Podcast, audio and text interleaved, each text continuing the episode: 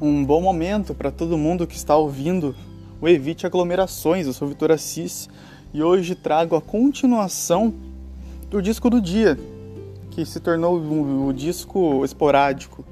Faz tanto tempo que a gente não grava isso, né? Mas não nos cobremos durante a quarentena.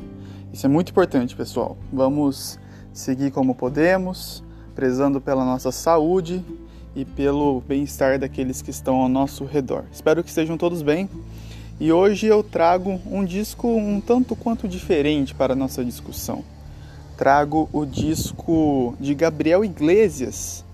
E aí eu vou ficar devendo o nome do disco, se eu não me engano é Pedra em Carne. É o primeiro disco full dele em carreira solo e começo essa análise é, citando os versos de Criolo, em Etéria que diz que precisamos quebrar os padrões e é necessário abrir discussões. É, por quê? Porque é um disco de cunho cristão, cunho religioso, mas que foge a todos os padrões, que foge a todos os conceitos inerentes e erroneamente inerentes à cultura gospel, né? A princípio, para começar, esse disco sequer é um disco gospel, né, no sentido que a gente compreende no termo, na term, terminologia da palavra gospel. É um disco que traz muito do, das referências nacionais, da música nacional, desde o violão clássico, passando até, chegando até, melhor dizendo, as experimentações do, da última década com autotune, com baterias fortes, com sintetizadores. É um disco, disco bastante plural nesse sentido que mostra bastante do cunho confessional desse registro, que passa por diversos é, períodos, se você for analisar as letras, passa por diversos períodos da vivência de Gabriel Iglesias com o cristianismo e consigo mesmo. Algo bastante parecido com o que o Kanye West faz em, no seu disco, né, Jesus is King, e vale muito a pena observar, vale muito a pena dar uma chance para o Gabriel Iglesias.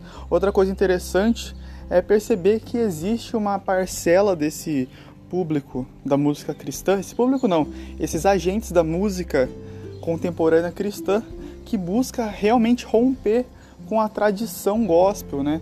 Que vem de anos atrás, com diante do trono, com trazendo a arca, depois passando por, pelo worship, que hoje é realmente a, os, hoje é, garante os traços mais preponderantes da música gospel, né? Como o Gabriel Iglesias, temos o Thiago Arraes, os Arraes, temos o Marcos Almeida, Leonardo Gonçalves, e o interessante é que a maioria desses que buscam romper, buscam trazer uma brasilidade, buscam trazer traços cada vez mais autorais para suas composições, são adventistas. Até hoje não sei exatamente o motivo disso acontecer, mas é, é uma constatação que merece uma atenção especial. Estou só falando isso por ser uma, uma curiosidade, vamos dizer assim. Vale muito a pena ouvir esse disco se eu fosse vocês, eu dava uma chance, é, até mesmo para conhecer um lado diferente da música cristã que as pessoas muitas vezes não estão acostumadas, não estão até mesmo dispostas a ouvir. Então, estou dando esse empurrãozinho. É, se você gosta de folk, você vai encontrar algo para você.